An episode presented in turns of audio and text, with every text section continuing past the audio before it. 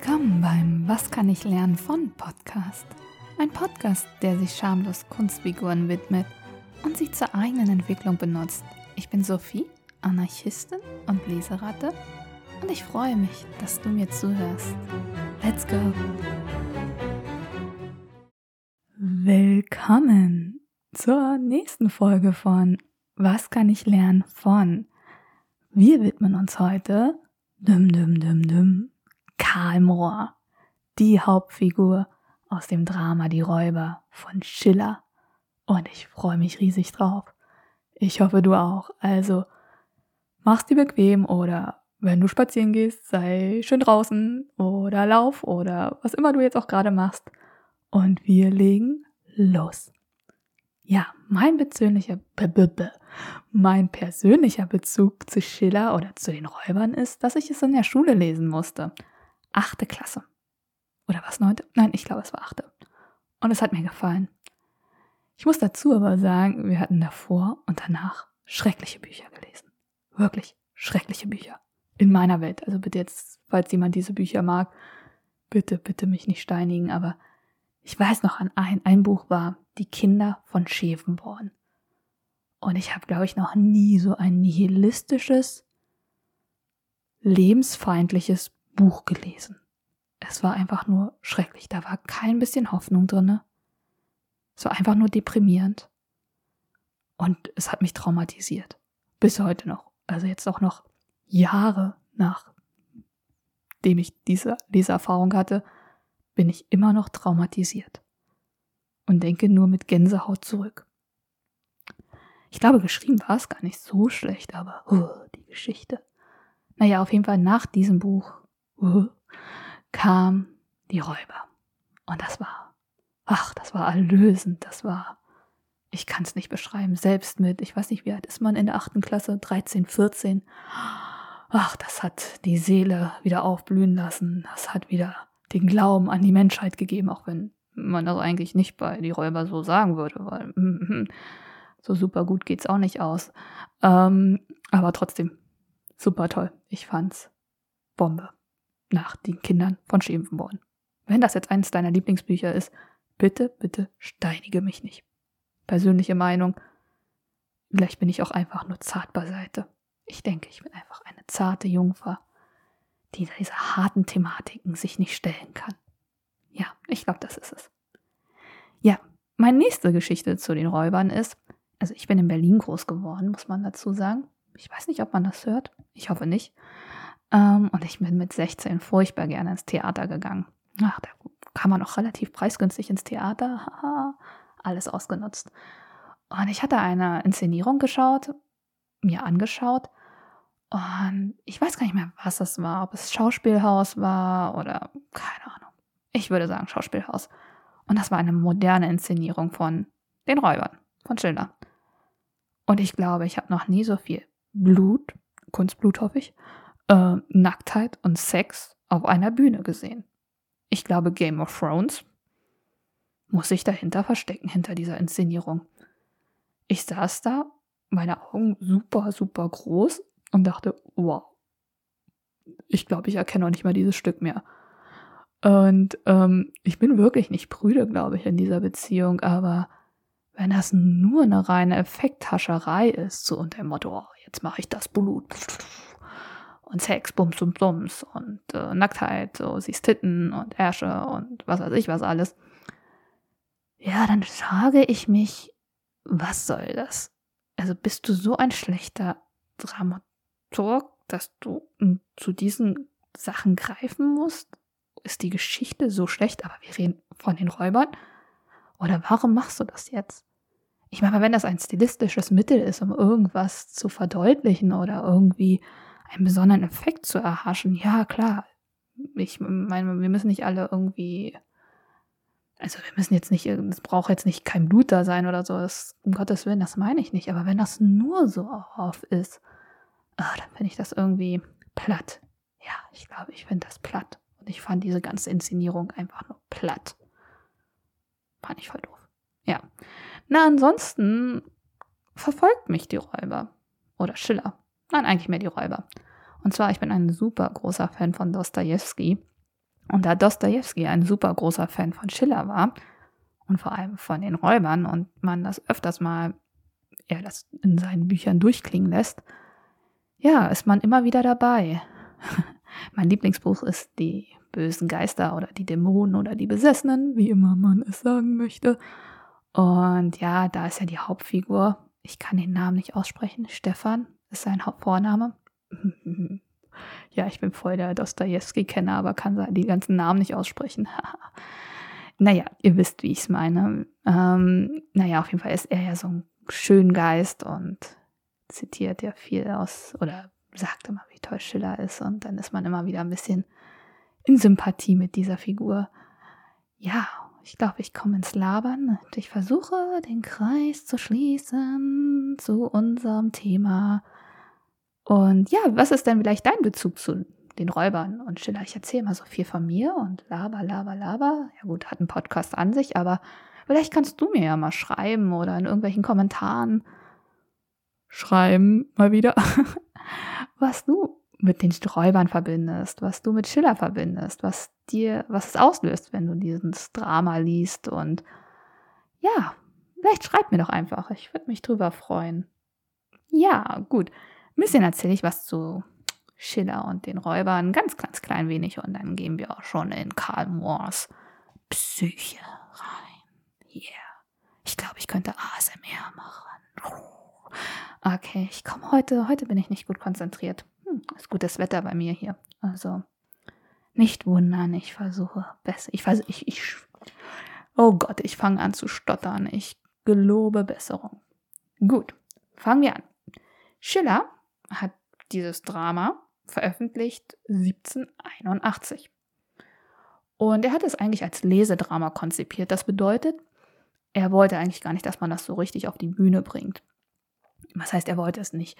Es war ja damals in dieser Sturm- und Drangzeit, wo man sozusagen mit den klassischen Dramen die Struktur aufbrechen wollte und man wollte Dramen schaffen, die nicht auf der Bühne spielbar sind. Man wollte, es gibt so, sage ich mal, Regeln, ich glaube, die sind von Aristoteles und die wollte man durchbrechen und man sagte zum Beispiel, ja, das spielt jetzt an ganz vielen Orten und Aristoteles hatte, glaube ich, gesagt, nein, nur noch maximal an fünf Orten. Ich weiß es nicht, ob ich jetzt hier Blödsinn erzähle, aber ja, das wollte man halt. Nein, das ist dann im Böhmerwald und dann ist es dort in der Studentenkneipe und dann ist es dort und so ganz viele Orte und deswegen nannte man das Lesedrama, weil man eigentlich etwas schaffen wollte, was schwer für die Bühne umsetzbar ist. So. Ich habe jetzt ein wenig geschwafelt, aber ich komme runter und schaffe es. Leider, nein, leider nicht. Eigentlich wurde das, das Lesedrama zu einem richtigen Drama, denn es wurde ein Jahr später aufgeführt. Und zwar am 13. Januar 1782 in Mannheim. Und Schiller war sogar dort, inkognito mit einem Freund. Und es soll wohl zu Ausschreitungen gekommen sein und die Leute fanden es toll und schrecklich gleichzeitig und die Leute sind ganz euphorisch geworden und es soll aber eine riesige Resonanz gegeben haben. Ja, ich wäre gerne, furchtbar gerne mal an solchen. Es gibt ja noch so, also was ich immer damit verbinde, wenn die Leute euphorisch wären und so weiter und so fort während eines Bühnenstücks, das können wir uns ja heute gar nicht mehr so richtig vorstellen, wäre bei Strawinskys Le Sacre du Printemps. Ich glaube, da sind die Leute ja übereinander hergefallen und äh, verrückt geworden und haben sich ausgezogen und keine Ahnung was.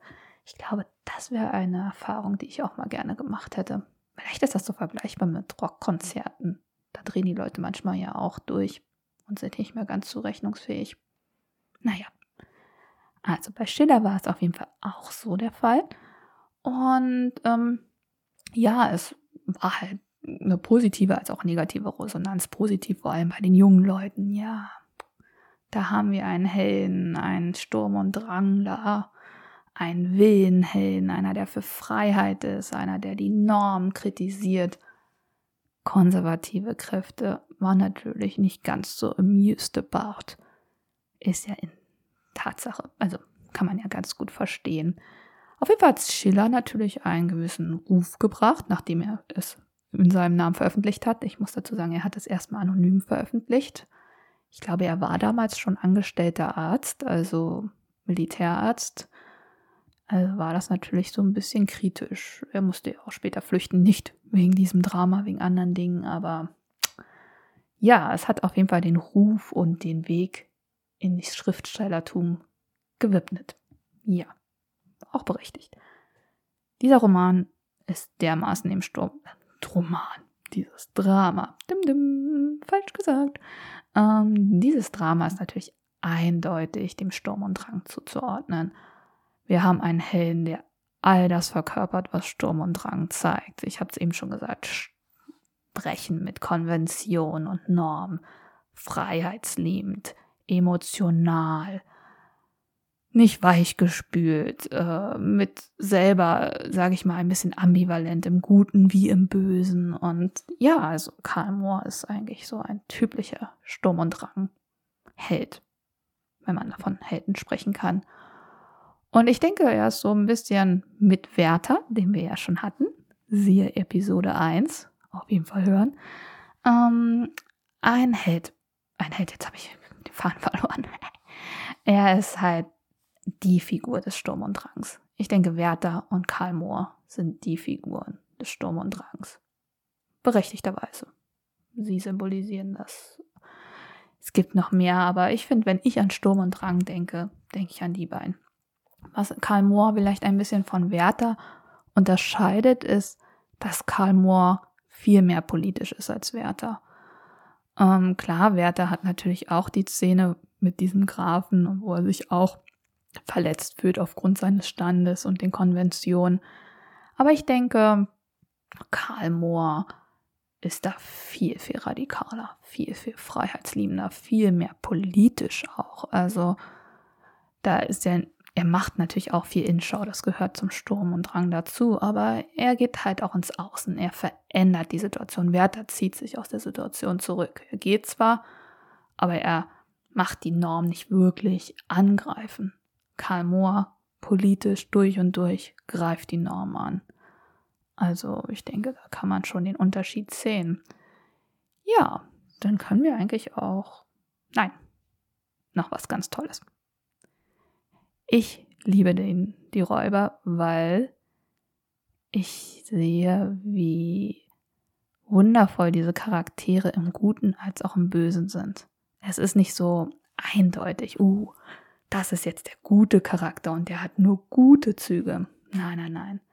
Schiller macht es uns nicht so leicht. Das ist nicht so eindeutig ja, nachvollziehbar. Also, wenn ich zum Beispiel jetzt an Franz Mohr denke, man sagt ja, okay, er ist hässlich, er ist die böse Figur schlechthin, er ist intrigant, er denkt nur an sich selbst. Aber dann gibt es dieses Aber, wo man weiß, okay, es wird auch ganz klar gesagt, er hat nie die Liebe bekommen von seinem Vater, von jemanden überhaupt. Sein Bruder wurde ihm immer vorgezogen. Er war sogar in der Jugend fromm und hat immer versucht, den anderen gerecht zu werden. Er wollte geliebt werden, er sucht nach Liebe und er kriegt sie nicht.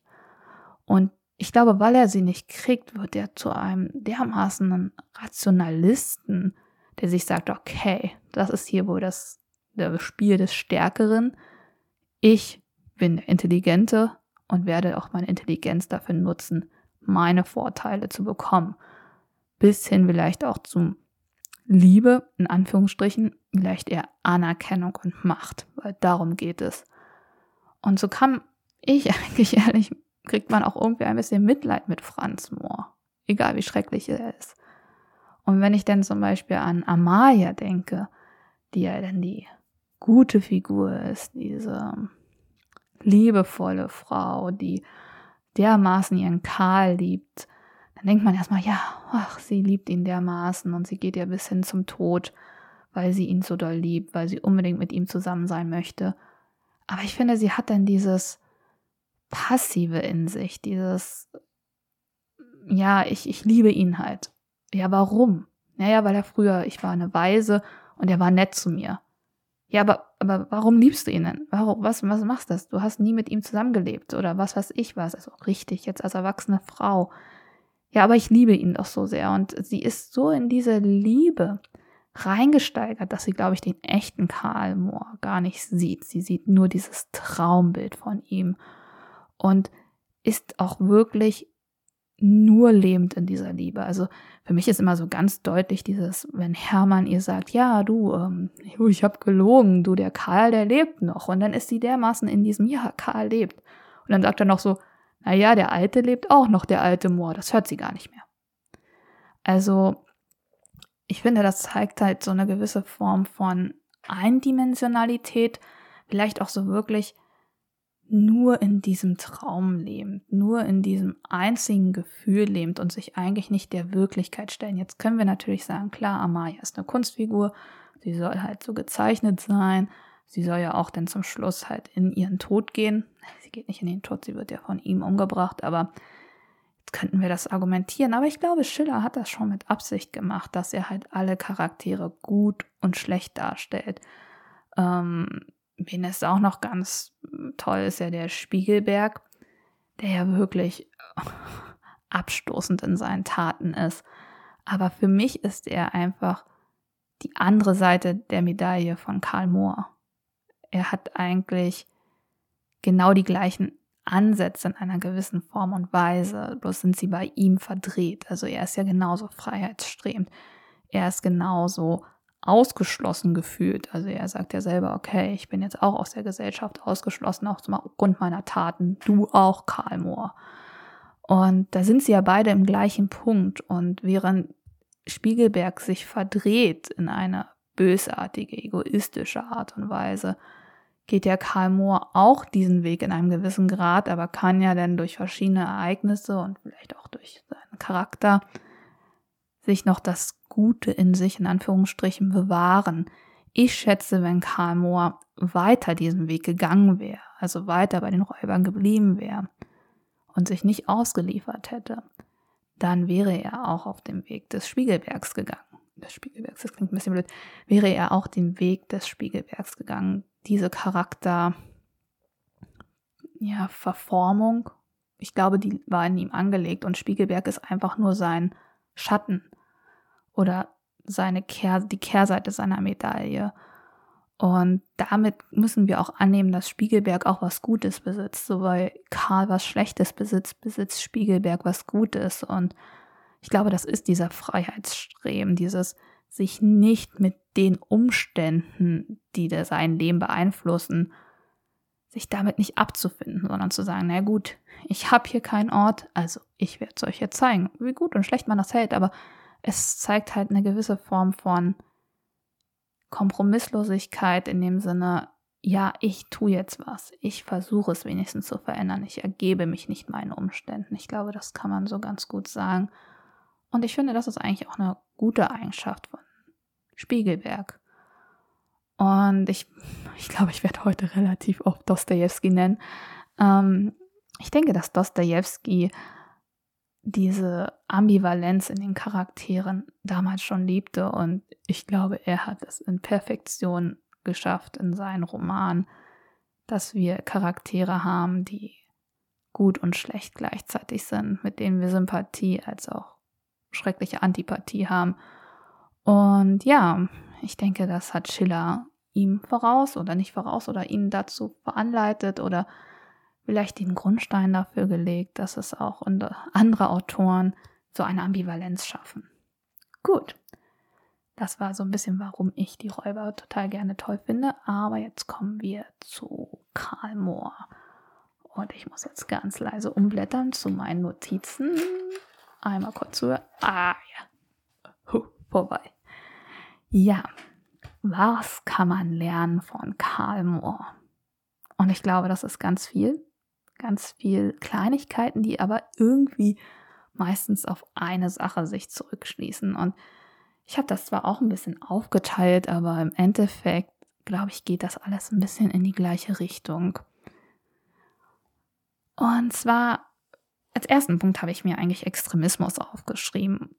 Und zwar hüte dich vor Extremismus. Und ich glaube, wir hatten diese Form auch bei Werther schon. Sei nicht zu radikal, sei nicht zu krass. Neudeutsch. Ähm, hier sind wir natürlich in der politischen Ebene, ne? Also bei Werther war es ja in der Gefühlsebene. Bei Karl Mohr ist es auch Gefühlsebene natürlich, aber auch ganz, ganz stark politisch gesehen. Und ich denke, dass Radikalität gerade im jungen Alter verführerisch ist. Hm, wenn man radikal ist, man strebt danach, man möchte was ändern. Und Karl Mohr leidet unter einer typischen jugendlichen Krankheit. Ich nenne es immer gerne den Weltschmerz. Ich finde, das ist so ein schönes Wort. Und ich denke, junge Leute neigen dazu eher und dürfen das auch. Dieses, es gehört dazu zum Erwachsenwerden, dass man spürt, dass man nicht alles ändern kann und dass die Welt auch nicht immer schön ist, dass der Welt ein nach unten führen wird und dass die Welt auch gemein ist und dass man auch vielleicht ein bisschen an der Welt leidet. Und dieses Leidende ist auch ein Gefühl, das man auskosten möchte, dass man auch leben möchte. Und ich denke, Jugendliche brauchen das auch. Brauchen das oder vielleicht auch jeder braucht das, aber ich denke, junge Leute, junge Erwachsene brauchen dieses Gefühl von Leid an der Welt. Weltschmerz. Und sie frönen es manchmal auch ganz gerne. Und ich gebe das den jungen Leuten wirklich gerne, diese Möglichkeit des Weltschmerz. Das Problem ist, dass es halt auch schlechte Seiten hat und man auch so ganz schnell verführt wird in Radikalität, wenn man halt an diesem Weltschmerz leidet, dann gibt es halt ganz schnell mal Lösungen. Ja, dann können wir das machen oder das oder das politische Strömungen, keine Ahnung, andere Sachen. Und man findet sich dann in so einer Art Teufelsspirale der Radikalität. Weil wenn ich einmal in diesem radikalen Gedankengut bin oder in diesem Extremismus, dann kommt meistens, egal was es jetzt ist, dieses, das Zweck heiligt die Mittel. Oh ja, du kannst das machen, wenn es gut ist. Du kannst böse Dinge machen, wenn du etwas Gutes damit bezweckst. Und das ist natürlich ganz gefährlich. Ganz, ganz gefährlich. Wenn dieses Gedankengut sich manifestiert zwischen, dass der Zweck heiligt die Mitte. Ich darf das machen, weil Kosten-Nutzen-Analyse ist dann so und so. Und ich denke, dass diese Form von Selbstgerechtigkeit, ne? also ich mache die Gerechtigkeit für mich selbst und ich entscheide, welches Mittel ich dafür benutze und ich bestimme, was gerecht ist. Das ist halt, was Karl Mohr ausmacht in einer gewissen Form und Weise. Er merkt relativ schnell, dass das nicht gut ist, aber er sagt, also es gibt ja diese Szene, wo er da seinen Kameraden rettet. Ich glaube, er hieß Roller. Und dafür eine Stadt in Brand setzt. Wahrscheinlich nicht gewollt, dass es so schlimm wird, aber ich glaube, da sterben mehrere Menschen, um seinen Freund zu retten, der ihm wichtig ist. Und ob der Freund da auch berechtigterweise, der wurde gefoltert und war dort im Gefängnis und er wollte ihn halt unbedingt retten. Es war sein bester Freund. Und der hatte auch eine schlechte Geschichte, keine Frage. Aber das Aufrechnen von seinem Freund in dem Richtung, oh, jetzt dafür kann ich eine Stadt anzünden und mehrere Menschenleben zerstören, töten, die Existenz wegnehmen. Das ist eine Form von Selbstgerechtigkeit und das zweckheiligt die Mittel, die keinerlei Basis haben die seinen Weg nach unten befördern. Das ist Extremismus. Ich, aufgrund dessen, weil ich das so sehe, ich bin so selbstgerecht, meine Ansichten von Freiheit sind so extrem, ich darf es mir erlauben. Und das ist gefährlich. Und ich denke, wir können wieder den Werteratschlag benutzen. Hüte dich vor Extremismus. In egal welcher Form und hüte dich vor Selbstgerechtigkeit. Der Zweck heiligt nicht alle Mittel.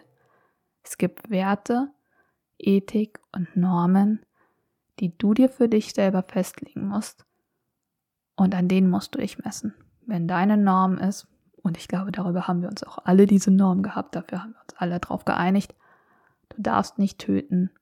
Nein, dann gibt es keinerlei Instanz, wo du sagen kannst, ähm, ja, ich töte jetzt. Man kann natürlich jetzt immer wieder das Aber dazu führen, aber Ja, ich fühle das Aber zu. Aber deine Normen und Werte sollten so bleiben. Es gibt keinen hinterlistigen Mord, der gerechtfertigt ist, wenn du dich auf diese Form und Weise einigen kannst, wenn das eine rote Linie für dich ist. Das gibt es ja noch in verschiedenen anderen Sachen. Das ist jetzt natürlich das Extrembeispiel, weil jetzt, ich weiß, jetzt kommen sofort gleich alle, ja, aber wenn ich mich selbst verteidige, ja, dann würde ich sagen, es ist kein Mord, es ist eine Tötung oder ja, und wenn das jemand war, der was ganz, ganz Schlimmes mir angetan hat, ja, wenn du diesen Gedankengang trotzdem immer weiter spielst, wirst du irgendwann dazu kommen, ja gut, wenn ich diese Frau, ich glaube, da ist natürlich Schuld und Sühne der Roman schlechthin, Dostoevsky mal wieder, ich glaube, das dritte Mal erwähnt. Ähm, oh mein Gott, ich komme so ins Labern heute, ganz schrecklich. Ähm, Dostoevsky erwähnt, dann Schuld und Sühne dieser junge Mann sagt ja auch ganz klar, diese alte Frau darf ich töten, weil mit dem Geld könnte man so viele Menschen glücklich machen und so viele Menschen vor Armut ähm, bewahren. Mord ist Mord. Und er ist nicht das ausführende Organ, das sich erlauben darf, diesen Mord zu begehen und dafür zu entscheiden. Ich finde auch immer so ein bisschen, ich weiß nicht, kennt ihr das so? Ich nehme es mal als Beispiel, so politisch die Antifa, die sagt, okay, man darf faschistische Mittel nehmen, um die Faschisten zu bekämpfen. Ganz, ganz gefährliches Gedankengut, ganz, ganz gefährlich. Und man, auf, man bewegt sich auf ganz, ganz mentalen Dünneis. In meiner Welt. Ihr dürft gerne andere Sachen sagen, aber wenn ich für mich sage, ja, okay, Faschismus ist meine rote Linie, das finde ich scheiße. Ich nenne mich sogar Antifaschist. Und dann aber sage, okay, die Mittel sind gut, ganz, ganz moralisch in meiner Welt schwierig. Und ich glaube auch, dass daraus kein Gesundheit, keine gesunde Seele kommt oder keine gesunde Psyche oder kein, das ist eine Zerstörung, da kommt nichts Neues draus und es wird auch nicht den Faschismus lösen, wenn ich solche Mittel dazu greife. Also ich glaube, dass da keinerlei positiver Effekt daraus entsteht. Ich denke, man kann Faschismus anders gegenübertreten, auch mit effektiven Mitteln, aber nicht mit den gleichen Mitteln. So, und jetzt sind wir wieder bei Karl Mohr. Hüte dich vor Extremismus. Da, da. Oh, ich habe heute so da, da, das klang irgendwie von Marmorstein und Eisenbricht und jetzt fällt mir der Name nicht ein. Drafi Deutscher. Haha, doch noch eingefallen. Dam, dam. Vielleicht mache ich das als meine Tattoo, immer meine Melodie. Dam, dam. Kommen wir zu Punkt 2. Und da habe ich mir eigentlich gedacht, es, wie gesagt, es geht alles ein bisschen ineinander über. Wir lernen von Karl Mohr die Macht der Vergebung. So, da musste jetzt eine Pause sein, damit man drüber nachdenken kann. Und die Macht der Vergebung bezieht sich natürlich zum größten Teil auf Amalia, die ihn ja immer noch vergibt. Aber ich glaube, es ist viel interessanter, dass mit ihrer Vergebung oder mit dem, dass sie ihn immer noch liebt, eine gewisse Form von Selbstreflexion bei Karl Moore einsetzt. Er kann auf einmal reflektieren, was er getan hat, in einer relativ nüchternen Art und Weise, weil es dort jemanden gibt, der ihn vergeben würde. Also kann er sich selbst reflektieren und sich vielleicht selbst vergeben oder nicht vergeben. Er kann es nicht, er geht ja dann in den Freitod. Freitod, er lässt sich auch, er liefert sich aus. Aber er kann die Selbstreflexion seines Extremismus angehen. Ich glaube, davor hat er es zwar immer ein bisschen ansatzweise getan, aber er ist eigentlich nicht dazu gekommen, die Situation nüchtern zu betrachten und selbst zu reflektieren, was er getan hat und was seine Kameraden getan haben. Und nur diese Vergebung bringt ihn auf diesen Weg und schafft auch seine Selbstvergebung oder seine Selbstreflexion. Ich glaube, das ist eher das richtige Wort. Und ich denke, in unseren Kreisen ist Vergebung ein sehr, sehr starkes Wort. Ich meine mal, wir sind eine christlich geprägte Gesellschaft an sich wir haben immer noch christliche Werte und Normen, an die wir uns orientieren. Auch wenn das Christentum jetzt an sich nicht mehr erstarkt ist und vielleicht auch nicht mehr so viel mit Christentum zu tun hat. Aber im Christentum ist Vergebung eigentlich der zentrale Begriff. Ich meine mal, Jesus Christus ist für die Menschen ans Kreuz gegangen. Ich glaube, einer der schlimmsten Tode, die man sich vorstellen kann, damit ihnen vergeben wird. Ob man jetzt daran glaubt oder nicht, das sei jetzt mal dahingestellt, aber die Geschichte, diese Grundessenz ist in uns allen drinne. Das ist halt in unserer Kultur und unserer Gesellschaft drinne. Und deswegen ist Vergebung, der Gedanke der Vergebung so machtvoll. Ich denke, dass er sogar universell, dass es vielleicht auch unabhängig vom Christentum gibt, weil es auch in anderen ähm, Geschichten und anderen Religionen Vergebung gibt. Aber ich glaube, das Christentum ist so zentral um Vergebung ähm, rumdrapiert, ähm, dass es vielleicht so für uns auch ein großes Thema ist. Und ich denke, es ist schwierig manchmal zu vergeben, sogar noch schwieriger manchmal sich selbst zu vergeben. Und ich glaube, wir sollten diese Macht der Vergebung so wirklich sich zu vergeben und zu sagen, okay, egal was das jetzt war, ich zu jemandem, ein anderer zu mir, wirklich zu sagen, ja, ich nehme das jetzt an, ich denke darüber nach und ich lasse es los. Ich vergebe es, ich lasse es los. Bringt würde so viel, viel, viel Gutes schaffen oder so viel auch weitergehen. Also ich weiß nicht, kennt ihr das, dass man so manchmal Sachen hat, die so ewig her sind, dass sie einen immer noch aber triggern? Und es sind auch manchmal schlimme Sachen. Ich will es jetzt nicht sagen, ja, du musst jetzt jedem vergeben, der dir ganz, ganz schlimmes Leid zugetan hat. Es geht mir, glaube ich, auch gar nicht so sehr darum, dass man diese andere Person, also dass man der anderen Person so sehr vergibt, sondern dass man sich selbst von diesen Triggern loslässt. Und ich glaube, das geht am besten über Vergebung. Ich glaube, man kann es nicht vergessen, man kann es nicht verdrängen, man kann es nicht bekämpfen, weil es dann immer noch präsent ist. Ich glaube, Vergebung ist das einzige Mittel, um es wirklich loszulassen. Und Karl Mohr begreift das. Und wenn auch nur eine andere Person dir vielleicht vergibt oder ich glaube, das Wichtige ist wirklich, dir selber zu vergeben und anderen zu vergeben, macht das eine gewisse Form von Transformation los, die ins Gute führt. Was immer auch das Gute ist.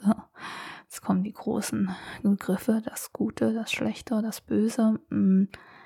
Sagen wir mal, in einem transformativen Prozess, der in eine Richtung führt, die einen mehr bereichert vielleicht nicht immer die schönste und tollste und die ist bestimmt auch schmerzvoll und so weiter und so fort. Das würde ich jetzt nicht abstreiten, aber ich glaube, sie bringt einen irgendwo hin, wo es richtig ist. Also Karl Mohr geht mir halt jetzt die ganze Zeit durch den Kopf, ist klar, der ja in der Selbstreflexion sagt, ja, okay, durch diesen Schwur kann ich nicht ein Leben irgendwo führen mit dir, Amaya oder was weiß ich wo. Nein, ich muss Buße leisten, ich muss mich ausliefern, ich habe nichts mehr dieser Welt zu geben oder was heißt nichts mehr dieser Welt zu geben.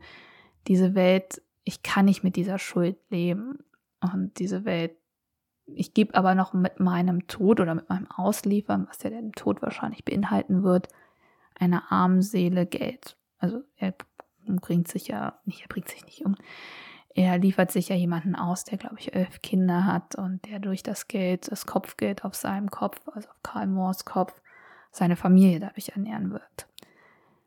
Also er macht sozusagen seinen letzten heroischen Akt. Vielleicht der einzig wirkliche heroische Akt, wenn man so genau drüber nachdenkt, weil natürlich er ist heldenhaft in der Befreiung seines Kumpans, er ist heldenhaft, indem er seinen seine Räuber dort überall hinbringt und ähm, die Reichen bestiehlt und die Armen was gibt. Äh, das sind ja alles heroische Akte, wenn man es so nehmen möchte.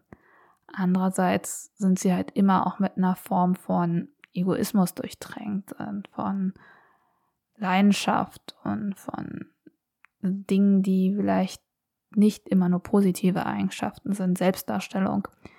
Ich glaube, so der letzte Akt ist eigentlich der wirklich heroische Akt des Karl Moors. Sich selber zu reflektieren und dann diese Entscheidung zu treffen. Ja. Also Punkt Nummer zwei. Sei dir die Macht der Vergebung bewusst. Ich habe viel geschwafelt dazu, aber ja, ja, ja. Heute ist der Schwafel-Donnerstag. Kommen wir zum nächsten Punkt. Konsequenzen. Und zwar Konsequenzen, sei dir bewusst der Konsequenzen, die dein Handeln mit sich führen.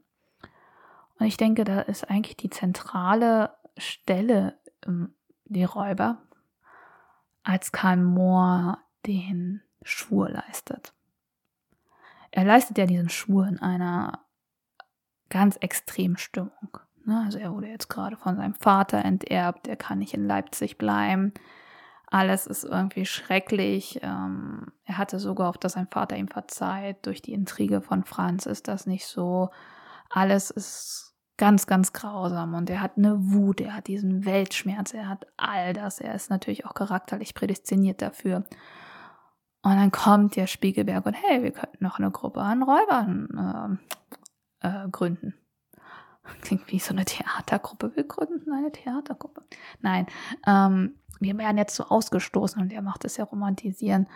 Und Karl Mohr in diesen extremen Gefühlsballungen und mit seinem Freiheitsdrang, das verfängt sich natürlich im Effekt. Und er leistet diesen Schwur, diesen fatalen Schwur, der diese Spirale nach unten bringt sodass er zum Schluss als Amaya sogar sagen würde, hey, ich liebe dich immer noch, wir könnten doch irgendwo zusammen leben.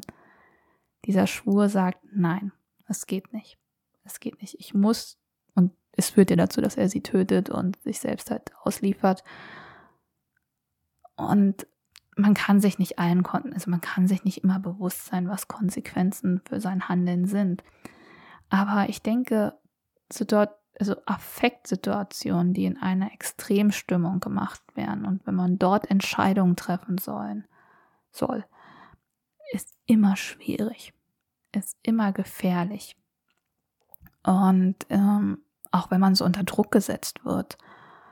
Und ich denke, da muss man auch eine gewisse Form von Balance für sich entwickeln. Ich denke, ein Überdenken oder drüber, drüber, drüber, drüber denken ist auch nicht immer richtig gut, weil wir, es gibt sowas wie Intuition, die wir haben und man, meistens ist die Intuition nicht schlecht. Ähm, aber es geht darum, wenn man in diesen Gefühlssituationen des Affekts ist, wenn man merkt, oh ja, ich bin total in Trauer, ich bin in totaler Wut, ich bin in totaler übertriebener Freude, vielleicht auch noch mit Alkohol gepaart. Die Entscheidungen sind nicht immer die besten und wenn man aber auch diese Entscheidung trifft, dann muss man halt auch die Konsequenzen dafür tragen. Und ich glaube, wir leben in einer Gesellschaft, die das manchmal gar nicht so gerne macht. Wir wollen immer alles haben, aber nicht die Konsequenz dafür tragen. Und das ist, glaube ich, schwierig. Das ist ganz fatal, weil so läuft Leben nicht in meiner Welt. Oh, ich habe voll das fatalistische Weltbild, aber ich denke, dass wenn man sich für etwas entscheidet, dann muss man es auch dazu stehen und das auch tragen, im Guten wie im Schlechten. Ich nehme jetzt mal Beispiel, was ich jetzt so ein bisschen meine, ist zum Beispiel, wenn ich jetzt sage, okay, jetzt fällt mir nichts ein, mir fallen nur die blöden Beispiele ein, aber ich nehme jetzt auch die blöden Beispiele. Ich muss mich sexuell extrem ausleben. Ich muss mit dem, dem, dem und auch manchmal mit der schlafen. Dann ist es okay. Ich kann aber in dem Moment, wenn ich einen Partner zum Beispiel hätte, nicht erwarten, dass er dann auch treu mir die ganze Zeit ist. Also ich lebe in der Partnerschaft und möchte halt promisk leben, was ja total in Ordnung ist, wenn das meine Entscheidung ist und ich damit klarkomme, keine Frage. Aber ich kann dann halt nicht erwarten, dass der andere treu ist. Das, das ist halt inkonsequent. Wenn ich jetzt sage, mir ist es total wichtig, vielleicht das Klima zu retten. Was sowieso schon das Klima zu retten klingt schon sehr, sehr hochtrabend. Dann sollte ich vielleicht nicht nach Bali fliegen. Ich weiß, es ist jetzt so dieses eine Beispiel, was man immer gerne den Klimafreunden, ja, es ist ja die letzte Generation, gerne vorwirft. Aber es ist so. Es ist halt inkonsequent. Wenn ich sage, das ist mir jetzt ein ganz, ganz wichtiges Thema, muss ich halt da dranbleiben. Wenn ich sage, mir ist mein Abschluss das Wichtigste der Welt und ich möchte einen super guten Abschluss machen, kann ich halt nicht die ganze Zeit auf Party gehen. Ist halt so. Manche können das vielleicht, aber meistens ist es nicht so.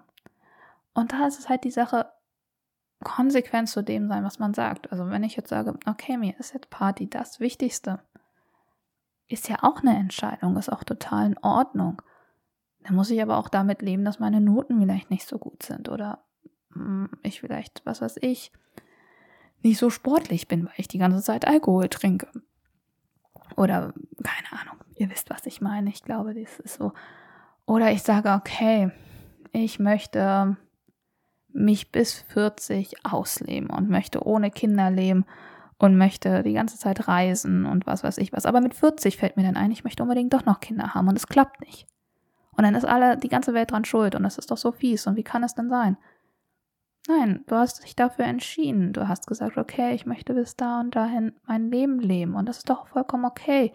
Wenn es dann nicht klappt, dann ist es halt eine Konsequenz daraus. So ist es halt. Leben ist so. Es ist nicht immer nur nach oben und immer mehr, mehr, mehr, mehr, mehr. Nein. Man kriegt immer sein. Wie erkennt ihr, ich weiß nicht, ich, ich mag total gerne die Rocky-Filme. Ja, ich gebe es zu. Und ich glaube, in Rocky 6 hat er da so eine wundervolle Rede zu seinem Sohn. Sehr pamphiletisch und ich weiß auch sehr eindimensional und ich, ach, aber ich mag so. Und dann sagt er, glaube ich, auch, ja, das Leben wird dich nach unten bekommen. Und es geht darum, wieder aufzusteigen. Und das Leben ist nicht nur Regenbögen und Ponyhöfe. Ja, so sieht's aus. Oh Gott, jetzt bin ich von Karl Mohr zu Rocky gekommen. Ganz, ganz schlecht heute. Ich bin nicht konsequent. Aber naja, was soll's. Es wird schon. Gut, kommen wir zum letzten Punkt von Karl Mohr. Und zwar Karl Mohr ist und es geht, wie gesagt, in all diese Punkte rein. Es geht darum, Ethik und Moral zu besitzen, Werte zu besitzen. Und er hat sie. Karl Moore hat sie. Er ist zwar impulsiv, aber ich sag mal, sein innerer Kompass hat Werte und Normen und er zieht ja auch zum Schluss nach der Selbstreflexion, weil er diese Ethik und diese Moral hat, seine Konsequenz. Freiheit strebt, wunderbar, aber in einer gewissen Form und Weise, in auf einer ethischen Art und Weise, also mit einer Moral verbunden, mit Werten verbunden.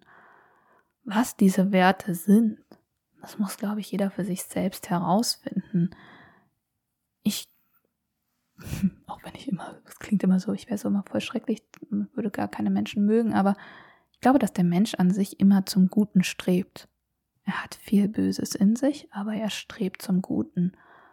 Und das ist in uns allen angelegt. Und dieses Streben nach Guten, das man in sich hat, ich glaube, da sind, wenn man da so ein bisschen drüber meditiert oder nachdenkt, dann sind dort die Werte und Normen drinne, die wir haben. Und es muss einem jetzt nicht irgendein Gesetz sagen.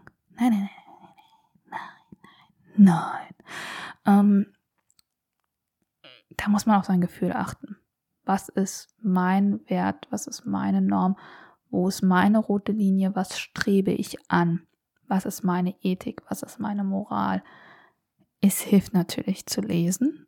Ja, lesen, lesen, weil man dort viel lernt und viel interessante ethische, moralische Konsequenzen auch erlebt. Ich glaube, und es kommt wieder, bum, bum, Dostoevsky.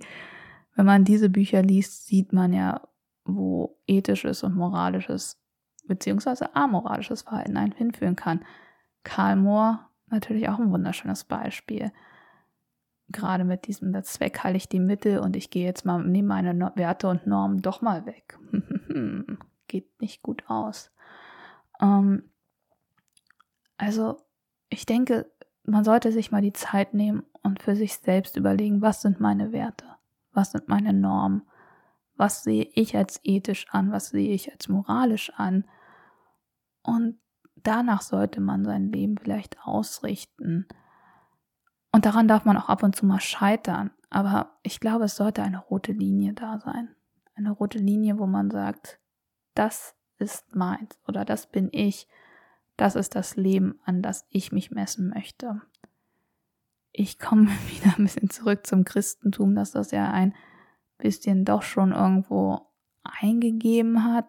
Ich muss dazu sagen, ich bin wie gesagt in Berlin groß geworden, also ich bin atheistisch erzogen worden, aber selbst zu uns im Osten sind gewisse ethische, moralische Sachen gekommen, die vielleicht getränkt sind vom Humanismus und ein bisschen die Spur des Christentums drin haben. Aber man muss sich jetzt nicht unbedingt in diese Richtung orientieren. Also ich denke, es gibt auch andere ethisch-moralische Konzepte, die man sich zugute fühlen kann und an denen man sich messen sollte. Vielleicht denkst du darüber nach. Mal, was sind deine Werte? Mach dir darüber Gedanken. Meistens ist es ja oft im Unterbewusstsein, dass man sagt, oh, damit fühle ich mich jetzt nicht so gut. Da merke ich, dass ich was falsch mache. Aber ich glaube, es tut gut, mal einfach darüber nachzudenken und sich einmal bewusst zu sein, was sind meine Werte, was sind meine Normen, wo ist meine Moral. Ja. Und jetzt haben wir auch die Schwafelstunde, nein, Schwafel 45 Minuten geschafft. Es tut mir leid, dass ich heute so irgendwie neben mir war, aber ich denke, ich lasse es trotzdem so und ich hoffe, dass du trotzdem ein bisschen Spaß und Freude hattest und du kannst auch gerne Kritiken und Anregungen mir schreiben per Mail oder als Kommentar. Ich würde mich sehr freuen. Ich nehme jede Kritik an. Außer sie ist voll gegen meine Ethik und gegen meine Moral. Nein, alles gut, ich nehme auch andere Meinungen an. Bin ja nicht gemein. okay. Ich hoffe, wir hören uns nächste Woche wieder. In der nächsten Woche widmen wir uns, oh, jetzt kommen wir wieder zu meiner Aussprache von, hm, wir widmen uns entweder Rodion Raskolnikow aus Schuld und Sühne oder Lady Macbeth aus Macbeth. Hab eine wunderschöne Woche und einen wunderschönen Tag noch, wo immer du auch bist, was immer du auch machst. Genieß dein Leben und ich hoffe, wir hören uns nächste Woche wieder. Bis dann. Alles Gute dir. Ciao.